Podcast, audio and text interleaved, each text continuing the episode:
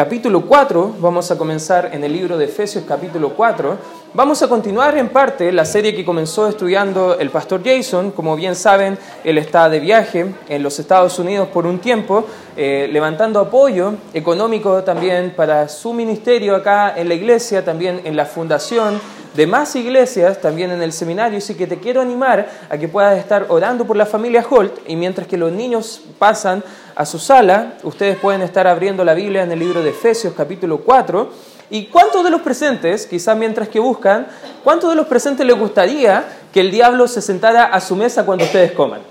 O a lo mejor le gustaría que a lo mejor entrara el diablo a su casa, no sé, eh, eh, entra a su, a su, cama, ahí a su pieza, va, va, a acostarse en la cama y de repente el diablo está ahí diciendo, oye, te tengo la cama calentita. No sé cuántos de los presentes le gustaría a lo mejor convivir con el diablo.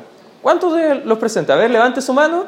Ya, menos mal que nadie levantó la mano. Esperamos que todos podamos estar entendiendo que darle lugar al diablo nunca va a ser algo bueno. El diablo no, no nos puede llevar al infierno ahora que somos salvos, pero sí puede hacer que nuestra vida sea un infierno.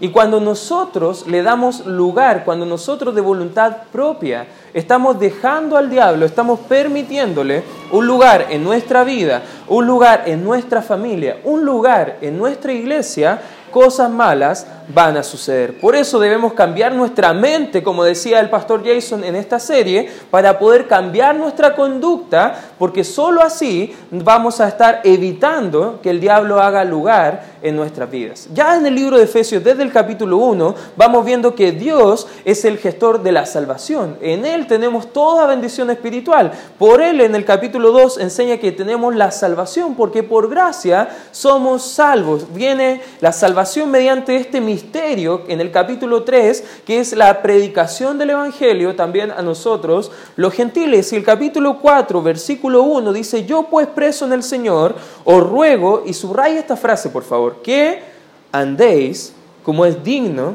de la vocación en la cual fuiste llamados. Y hemos estado viendo cómo es esa vocación. En el versículo número 2 dice que con toda humildad, que ese es uno de los requisitos de andar como es digno del Señor. En segundo lugar, vemos con toda mansedumbre, también vemos soportándonos con paciencia los unos a los otros en amor, solícitos en guardar la unidad del Espíritu en el vínculo perfecto de la paz. Y hemos estado estudiando ahora de nuestra nueva vida en Cristo desde el versículo 17 en adelante, pero algo interesante que quizás omitimos en el último mensaje y ahora queremos entrar más en profundidad, aprovechando que en el día jueves tenemos eh, gente más, más fiel a la iglesia, gente más estudiosa. ¿Viene con intenciones de estudiar en esta hora, hermano? Amén. Espero que haya traído su cuaderno, su lápiz, porque vamos a, hoy día vamos a estudiar bastante la escritura. Fíjese en el versículo número número 26. ¿Qué dice la escritura? Airaos, pero ¿qué dice la escritura? No pequéis. No se ponga el sol sobre vuestro enojo. Hermanos, algunos principios que debemos entender para no darle lugar al diablo. En primer lugar, hermanos, si quieres tomar apuntes, debe, no debes darle lugar a la ira en tu vida.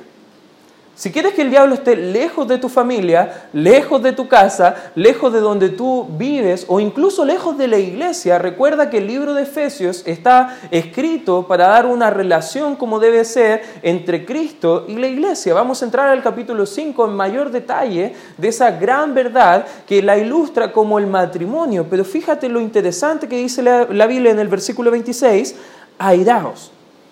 He preparado unas diapositivas para que usted pueda ver las palabras. Siempre me gusta entrar a las palabras porque entrando a las palabras podemos quizás entender de mejor forma lo que significa. La palabra airaos viene del griego orgizo. No sé si se pronuncia así. ¿Habrá algún experto en griego en el público? Eh, quizás ahí habrán algunos. Eh, Jorge quizás es experto en griego, así que él podrá explicar bien la pronunciación perfecta. Pero la palabra Airaos viene de esta palabra en griego que tiene que ver con una emoción fuerte o una indignación fuerte, pero entiende por qué, por la injusticia. No es simplemente enojarse por enojarse. La Biblia no está diciendo, bueno, enójense por cualquier cosa, pero no pequen. No, eso no está explicando la Biblia. La Biblia no está diciendo que nos enojemos por cualquier motivo. No, la ira, la ira justa debe ser también eh, llevada a cabo mediante enojarse ante un objeto que esté realizando una injusticia. Enojarse podría ser un recurso legítimo para alguien en autoridad siempre y cuando se mantenga bajo el control del Espíritu Santo. Recuerda que debemos andar como es digno del Señor. Y tiene que ver también cómo nosotros estamos siendo dominados también por el Espíritu Santo. También en el capítulo 5 vamos a entrar más en detalle con respecto a esto. Por ejemplo, un ejemplo de ira que no peca un enojo contra una injusticia, Pastor Jason dijo en el último mensaje que era en el caso a veces de los hijos. ¿Cuántos de los padres quizás se han exasperado algún poquito con alguna conducta, conducta injusta de los hijos? A ver, ¿habrá algún padre que diga, bueno, mis hijos, ya ahí hay uno, hay uno, dos, no, mentira, tú no tienes ni hijo, ya hay, hay algunos que injusticia. Por ejemplo, están viendo que la madre está dando una indicación al hijo y el hijo quizá no obedece la primera, no obedece la segunda, no obedece la tercera, el padre le entra una emoción fuerte, una indignación fuerte al ver la injusticia que está cometiendo el hijo. Bueno, ahí parece que la Biblia está animándonos a que debemos tener este tipo de emoción fuerte para ayudar a que esa injusticia deje de ser una injusticia.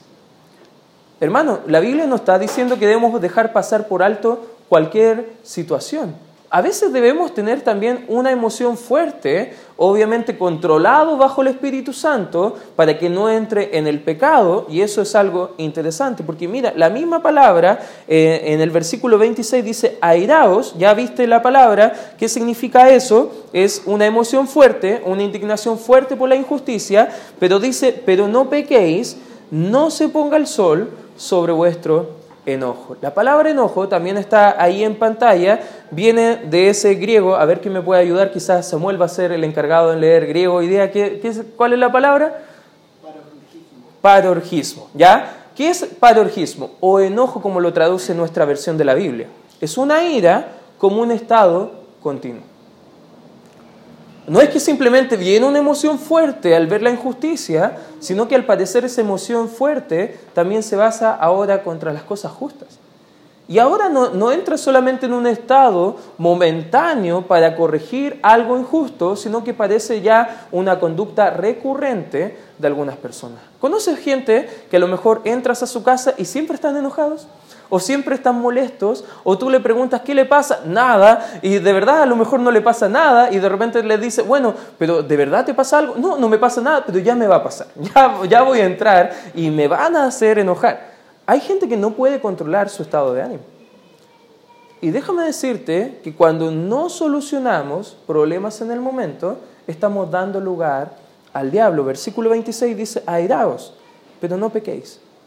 ¿Sabes que la Biblia también enseña en el libro de Santiago, capítulo 1? Por razón del tiempo no vamos a entrar en detalle en ese pasaje, pero puedes buscarlo en casa. Y dice en el capítulo 1 de Santiago que la, ira de Dios no obra en la justicia del hombre. ¿Sabes que nuestro tipo de ira no podemos compararlo con el tipo de ira de Dios? No podemos comparar quizás nuestro enojo por cualquier cosa algo y decir, bueno, es una ira justa, es una ira piadosa. No, hermanos. No podemos decir eso. Porque a veces nuestra ira no es contra un motivo, contra una causa justa. Cuando nos airamos, nos volvemos mal vulnerables o proclives a pecar, ya que es muy fácil perder los estribos. Es muy fácil cuando nos enojamos también ofender a personas. Es muy fácil gritar más de lo que deberíamos hacer, herir, insultar. Si es el caso, hermano, y tú ya perdiste el control de tu propio estado emocional, ya pasaste a pecar. Por eso, hermano, nos tenemos que justificar también nuestras conductas diciendo, no, yo puedo airarme, pero sin pecar. Ya, pero ¿cuándo es la línea que tú pasas a la parte del pecado? Bueno, la Biblia enseña en cuanto al enojo, cuando tu ira es casi un estado continuo, parece que ya estás pecando. ¿Has solucionado el problema con tu cónyuge? ¿Has solucionado el problema con tu hijo? ¿Has solucionado el problema con tu hermano durante el mismo día? Bueno, al parecer la Biblia nos está mostrando acá un claro ejemplo de cómo debemos manejar las relaciones con los otros. Cuidado, debemos tener cuidado con qué actitud estamos manejando las situaciones. Si el airarse es una experiencia frecuente e injustificada, si el airarse estamos cayendo en otros tipos de pecado como la gritería, la maledicencia, el herir a otras personas, si al airarnos estamos dañando a nuestra familia, amigos o al testimonio también de nuestra iglesia o a hermanos de la iglesia, estamos cayendo en pecado, hermano. Porque ya no estamos controlados por el Espíritu Santo. Ya estamos controlados por nuestras propias emociones. ¿Cómo damos lugar, eh, cómo no damos lugar a la ira? Bueno, el mismo versículo 26 dice, no se ponga el sol sobre vuestro enojo. Y ahí vemos una coma, ¿cierto? Fíjese el 27, ¿qué dice ahora? Ni deis lugar al diablo. Hermanos, cuando no solucionamos los conflictos producto de nuestra ira pecaminosa, que ya pasó de ser ante un objeto justo y pasó a volverse un estado continuo de enojo descontrolado por nuestras propias emociones, ahí caemos simplemente en pecado. Y cuando hemos pecado, estamos abriendo la puerta para que el diablo entre nuestra familia, entre a nuestra casa, entre a nuestra iglesia y tiene la potestad total de hacer lo que él quiera. La palabra lugar no la busqué ahí en el original, pero simplemente tiene la idea de dar un documento legal firmado para dar territorio o terreno como jurisdiccionalmente. Es como cuando usted vende una casa, usted va al notario, firma y ya la propiedad pasa a ser de otra persona. Eso es lo que hacemos cuando pecamos, nos airamos, nos enojamos y no solucionamos el problema durante el mismo día. Estamos dando ese terreno, ese documento legal al diablo para que él haga lo que él quiera. ¿Cómo no damos lugar a la ira, hermanos? Perdonando o buscando el perdón durante el mismo día. Hermano, ¿cuántas veces nos hemos ido a acostar enojados con nuestro cónyuge? O con los hijos. O los hijos, quizás por un problema entre los padres, no han buscado solucionar y han guardado eso en su corazón por quizás días. Hermano, eso no es lo saludable, no es lo que Dios quiere para que su iglesia ande en su camino. No dejes para mañana lo que puedes hacer hoy. ¿Conoces ese dicho? Podríamos parafrasearlo, hermano. Mejor digamos, no dejes pedir perdón o buscar el perdón para mañana, si lo puedes hacer hoy. Amén, hermanos. Eso es un principio que te debe quedar grabado en tu mente, porque no te debes acostar con enojo en tu corazón. Ve y reconcíliate, pide perdón a la persona. Hermano, ¿quieres que el diablo no entre a tu familia, no entre a tu casa, no entre a tu iglesia? En primer lugar, hermano, debes no darle lugar a la ira. En segundo lugar, hermanos, podemos ver que no le debe dar lugar tampoco al hurto. Fíjate el versículo 28, dice, el que hurtaba, no hurte más, sino que trabaje haciendo con sus manos lo que es bueno, para que tenga que compartir con el que padece necesidad. Interesantemente, la palabra hurtar en el griego viene de la palabra Clepto. No sé si te suena similar a qué es clepto. ¿Te parece una palabra común que usamos hoy en día? A ver, ¿cuál es? Cleptómano. ¿Y qué es un cleptómano? Bueno, tomar, ¿qué es la palabra clepto? ¿Qué significa? Tomar sin el consentimiento del propietario. Esto me parece interesante, porque no solamente se encasilla en un robo forzado no está hablando quizás de un portonazo, no está hablando de un asalto a un banco, sino que habla de toda actitud de tomar prestado sin el consentimiento del otro. A veces en el colegio es muy común eso, oye, préstame el lápiz, Uf, lo toman el lápiz y nunca más devuelven ese lápiz ha pasado, ¿no? O solamente yo era el que hurtaba lápices en el colegio, ya aquí estamos confesando algunos pecados, algunos están riéndose, ya también lo hicieron. Hermanos, pida perdón por su cleptomanía, es sacar algo sin que la persona se dé cuenta. Está asociado al engaño. Ahora, hay diferentes formas de hurtar. Por ejemplo, sacar dinero del lugar que trabajamos. Si manejas una caja o tienes acceso a las cuentas, hermano, cuidado cómo estás sacando dinero que no te corresponde. No, pero lo voy a devolver a fin de mes, hermano. Sea como sea, eso es tomar prestado sin el consentimiento del propietario. Y eso es robar, hermano. Llevarse la mercadería, herramientas o útiles del lugar que trabajamos o estudiamos. El ejemplo del lápiz, hermano. ¿Cuántos de nosotros hemos encontrado un lápiz big indebidamente que no hemos comprado nosotros y a lo mejor ha llegado a nuestro poder? ¿Ya? Yo soy eh, culpable de, esa, de ese pecado en algunas ocasiones. Voy a hacer un trámite, pido prestado un lápiz y quizá la persona se fue y de repente digo, oh, no le alcancé a devolver el lápiz o no fui lo más pronto, pero me he quedado sin el consentimiento del otro.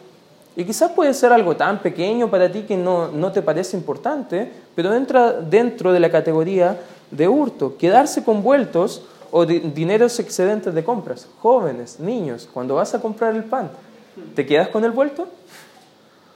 Algunos se ríen. es muy común. Yo lo hacía. Pero eso no significa que porque todos lo hacen es algo correcto. Eso es hurtar, no devolver lo que te han prestado, no pagar los diezmos a Dios. Ahora, no lo estoy diciendo yo, fíjate, acompáñame rápidamente al libro de Malaquías, Malaquías capítulo 3, fíjate conmigo, por favor, Malaquías capítulo 3, estamos haciendo un breve estudio de las palabras que salen acá en este tramo de la escritura, y aquí fíjate lo que dice el versículo 8. ¿Lo tienes, hermano? Malaquías capítulo 3, versículo 8, fíjate lo que dice la escritura. ¿Robará el hombre a Dios? Pues vosotros me habéis robado. Y dijisteis, ¿en qué te hemos robado? En vuestros diezmos y ofrendas. Aquí el profeta Malaquías está hablando bajo la dirección del Espíritu Santo por mediante un vocero de Jehová Dios a la nación de Israel y le está diciendo, ¿saben qué? Ustedes son ladrones de mí. Y el pueblo está diciendo, ¿pero en qué te hemos robado Dios? ¿En qué, hemos hecho algo malo? No hemos robado un lápiz, no hemos hecho algo indebido, no, ¿en qué te hemos robado? Bueno, aquí Dios dice, bueno, en vuestros diezmos y ofrendas. Hermano, no dar a la obra de Dios cuando deberíamos dar, también es robar ante el Señor.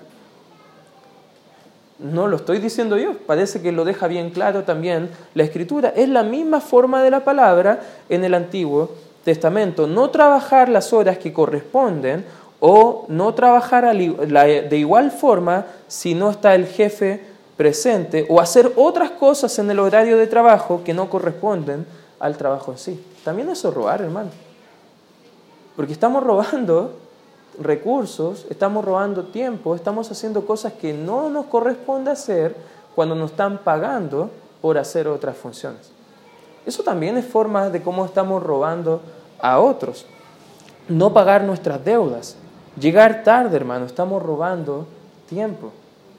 Hermanos, a veces podemos considerar y podemos ver, bueno, yo no soy como el cizarro, yo no soy a lo mejor, no ando robando cajeros automáticos, no ando con una pistola o un arma blanca robando la calle, pero siendo súper honesto, hermano, y viendo el análisis de lo que enseña la Biblia, ¿cuántos de nosotros hemos tenido conductas que están permitiendo al diablo obrar con un testimonio incorrecto también hacia su iglesia?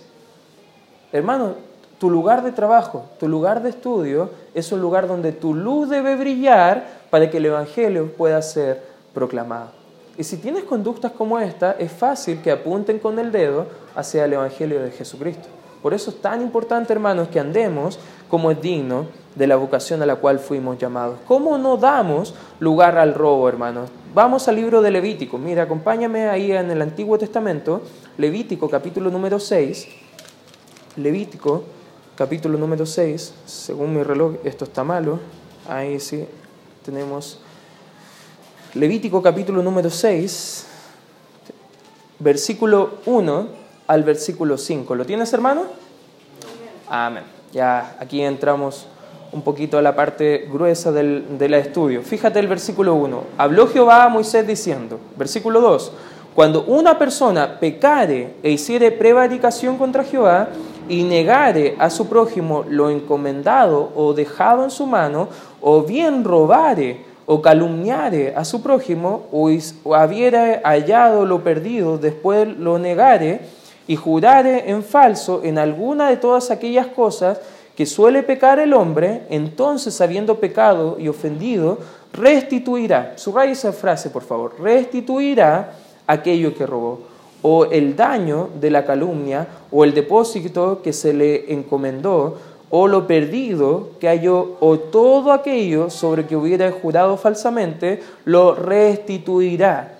por entero a aquel quien pertenece y añadirá a ello la quinta parte en el día de su expiación.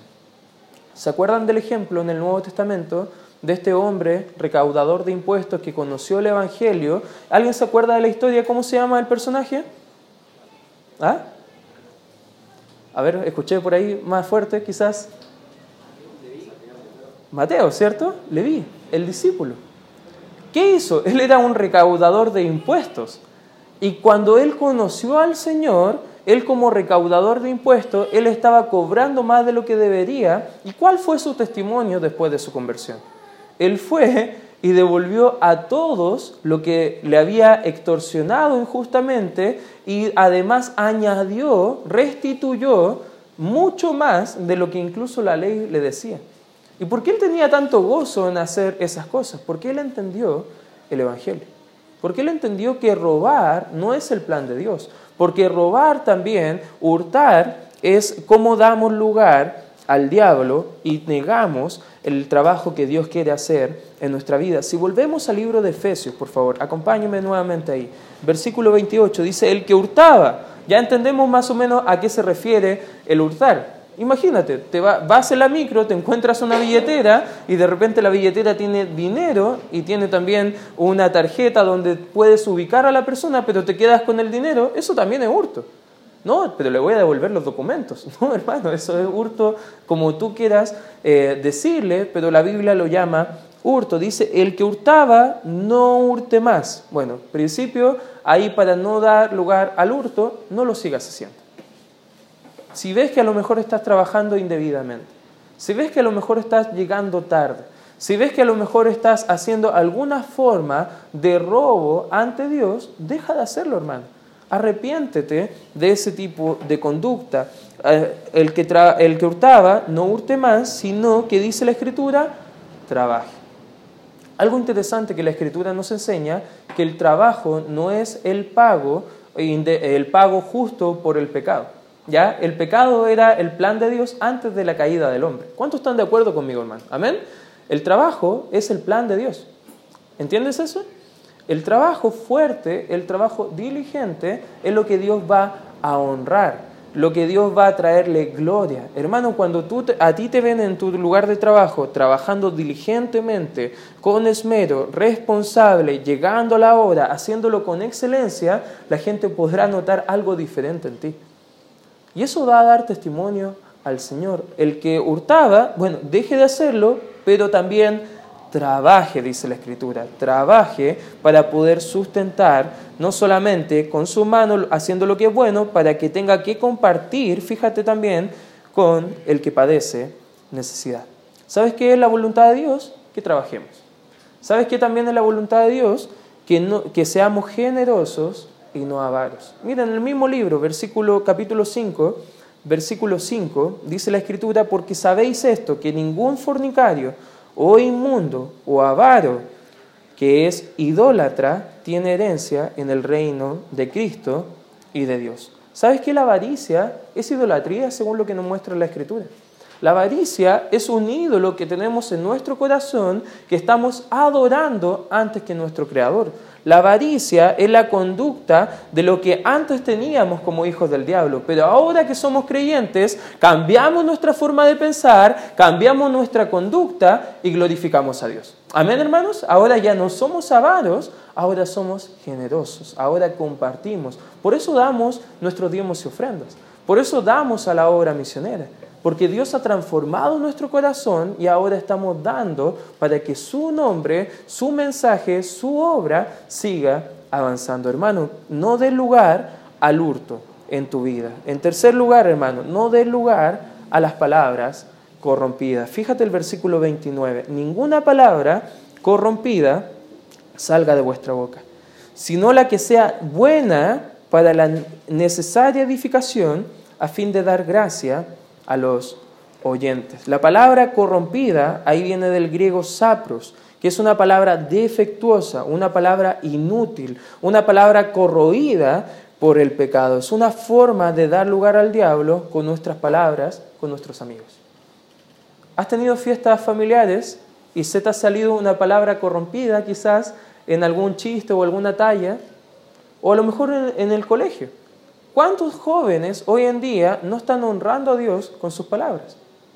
Incluso ah, basta con ver las redes sociales solamente cómo se comunican y cómo están colocando su vocabulario indebido que no glorifica a Dios y que está dando un lugar al diablo en su vida. En lo personal, cuando yo era joven, yo decía muchas palabras corrompidas, groserías, insultos, cosas que hacían caer mal a las personas. Y no me, no me enorgullece para nada eso. Pero cuando vi este pasaje de la Escritura, el versículo 29, cambió mi forma de pensar y cada vez que estaba luchando con volver a decir lo que estaba diciendo con mis compañeros de clase, yo me estaba pensando un poco más en qué decía la Biblia y cómo podía honrar al Señor. Porque sabía que yo quería compartir el Evangelio, pero mi forma de hablar atestiguaba contra mí. ¿Cuántos de los presentes quizás notan eso? Que a lo mejor hay creyentes que dicen ser creyentes, pero también las redes sociales hablan más que su corazón. Una forma de dar lugar al diablo son nuestras palabras. No son solamente palabras indecentes, eso hay que tener en claro, sino que también son las que dañan o quieren herir a otros. Hermano, ¿qué es una palabra corrompida? El mismo versículo lo clarifica, que salga de vuestra boca. Lo opuesto a una palabra corrompida es la que sea buena para la necesaria edificación, a fin de dar gracia a los oyentes. ¿Qué es palabras corrompidas? Hermano, vocabulario perverso que debemos evitar. Malas palabras, insultos, blasfemias, ofensas, maldiciones, conversaciones subidas de tonos, chistes obscenos, hermanos, expresiones hirientes, gritos, palabras ásperas contra los cónyuges o los hijos, chismes, críticas no edificantes, calumnias, quejas, rezongos, expresiones negativas o de falta de fe o palabras que pueden hacer desanimar a otro. Hermano, todo lo que no anime, todo lo que no edifique, todo lo que no trae gracia al oyente, no debería salir de nuestra boca. ¿Está de acuerdo conmigo, hermano? Bueno, si no está de acuerdo conmigo, ¿está de acuerdo con la Biblia? Amén. Debemos estar de acuerdo con lo que Dios quiere para nuestra vida. Esa es la forma que Dios quiere cambiar nuestra mente para que también cambiemos nuestra conducta. Es la nueva forma que tenemos de vivir como cristianos. ¿Cómo no damos lugar a las palabras eh, corrompidas? Dos palabras que también están ahí. Edificación. ¿Qué es edificación? Viene del griego oikomen, que son palabras que ayudan a dar firmeza a otro.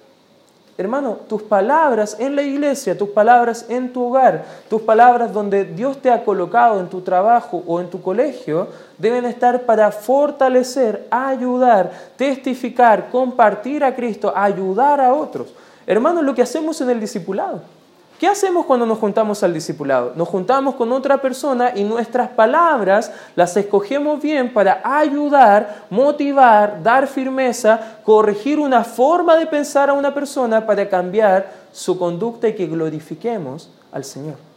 Hermanos, nuestras palabras tienen que tener edificación. ¿Y cómo también? ¿Qué debe traer? Gracia. Gracia viene de la palabra charis, que es el resultado de realizar la buena voluntad del Señor. ¿Cómo puedo tener palabras que edifiquen? ¿Cómo puedo tener palabras que dan gracia al oyente? En Lucas capítulo 6, versículo 45, enseña la escritura que de la abundancia del corazón habla la boca. Parte todo en tu corazón, hermano. Parte todo en tu relación personal con Dios. Si tu relación personal con Dios no está correcta, tus palabras van a testificar de ella. Mi pastor varias veces me dijo, ¿por qué sigues diciendo ese tipo de, cosas? Le decía, no sé, pastor, yo quiero crecer espiritualmente, yo quiero avanzar. Y mi pastor decía, entonces si realmente estuvieras creciendo, no lo estarías diciendo. Porque de la abundancia de mi corazón está hablando mi boca. Y eso me impactó tanto que llegué a memorizar el versículo 29 porque cada vez que tenía la, la tentación de volver a decir algo corrompido, la Biblia cambió mi mente, cambió mi corazón y también cambió mi forma de compartir. ¿Qué debemos hacer, hermano? Limpiar nuestra mente de la contaminación y exposición a malas conversaciones. ¿Qué dice la Biblia? Las malas conversaciones que corrompen las buenas costumbres. Papá, presente. Fíjate en las, en las conversaciones, las amistades que tienen tus hijos. Porque tú puedes estar enseñando muy bien la Biblia en casa, pero sus amistades van a corromper también su corazón. ¿Estás de acuerdo conmigo, hermano? Cuida o evita escuchar programas groseros en televisión, en radio o internet. ¿Cuántas veces estamos tan eh, exponiéndonos más ante la contaminación de este mundo más que exponernos en la palabra de Dios? Yo no sabía por qué seguía luchando con eso. Y quizás viendo lo que yo veía en televisión o escuchando lo que yo estaba escuchando en la radio o cómo mis amistades estaban influyendo negativamente en mi forma de hablar, yo pude entender dónde estaba la raíz. No estaba en eso. Pero cuando me compartía y estaba ahí en el contacto directo, mi lucha de querer limpiar mi corazón no estaba ganando y era porque no estaba siendo tajante con cortar eso. El Señor Jesucristo cuando nos enseña de algunos pecados dice debe ser radical. Si tu ojo te es ocasión de caer, ¿qué dice la Biblia? Sácatelo. Si tu mano te es ocasión de caer, córtatela. Hermanos, debemos ser radicales con el pecado. ¿Está de acuerdo conmigo, hermano? Hermano, hay cosas que dan lugar al diablo. Vamos a ver unas cuantas más la próxima semana. Pero algunas cosas, hermano, no quieres que el diablo haga de la suya en tu familia. Por ende, recuerda estos tres principios durante esta semana. Uno, no dé lugar a la ira. Hermano, ¿qué es ira? La ira que Dios aprueba es esa emoción fuerte, indignación fuerte por la injusticia. Si no es algo justo, hermano, no tengas ese tipo de emoción. Busca que el Espíritu Santo controle toda tu manera de vivir. Si estás robando, hermano, comienza a trabajar y comparte a otros. Pídele al Señor que cambie tu corazón. Y si estás hablando de la manera equivocada, pídele al Señor que tu, eh, tu vocabulario, tus palabras edifiquen a los demás. Haciendo estas cosas, hermano, va a cambiar nuestra vida, cambiar nuestra familia y también el diablo no va a hallar lugar donde poder atacarnos. Hermano, te quiero animar en esta hora a que pongas ojo en tu forma de pensar. Porque si tu forma de pensar no está de acuerdo a lo que enseña la Biblia, todo lo que estamos aprendiendo no sirve de nada. Cambia tu mente, hermano, porque solo así vas a cambiar tu conducta. Vamos a orar. Gracias, Padre, por este tiempo que podemos estudiar tu palabra, Señor. Te ruego que como iglesia podamos prestar atención a estas conductas, Señor, que son indebidas y que están no ayudándonos andar como es digno de la vocación a la cual tú nos llamaste, sino que todo lo contrario, estamos dando lugar al diablo en nuestras familias, en nuestras vidas, en nuestra iglesia, Señor. Padre, cuídanos, ayúdanos a cambiar todas estas acciones que están deshonrándote a ti. En el nombre de Cristo Jesús oramos. Sigan orando, hermanos.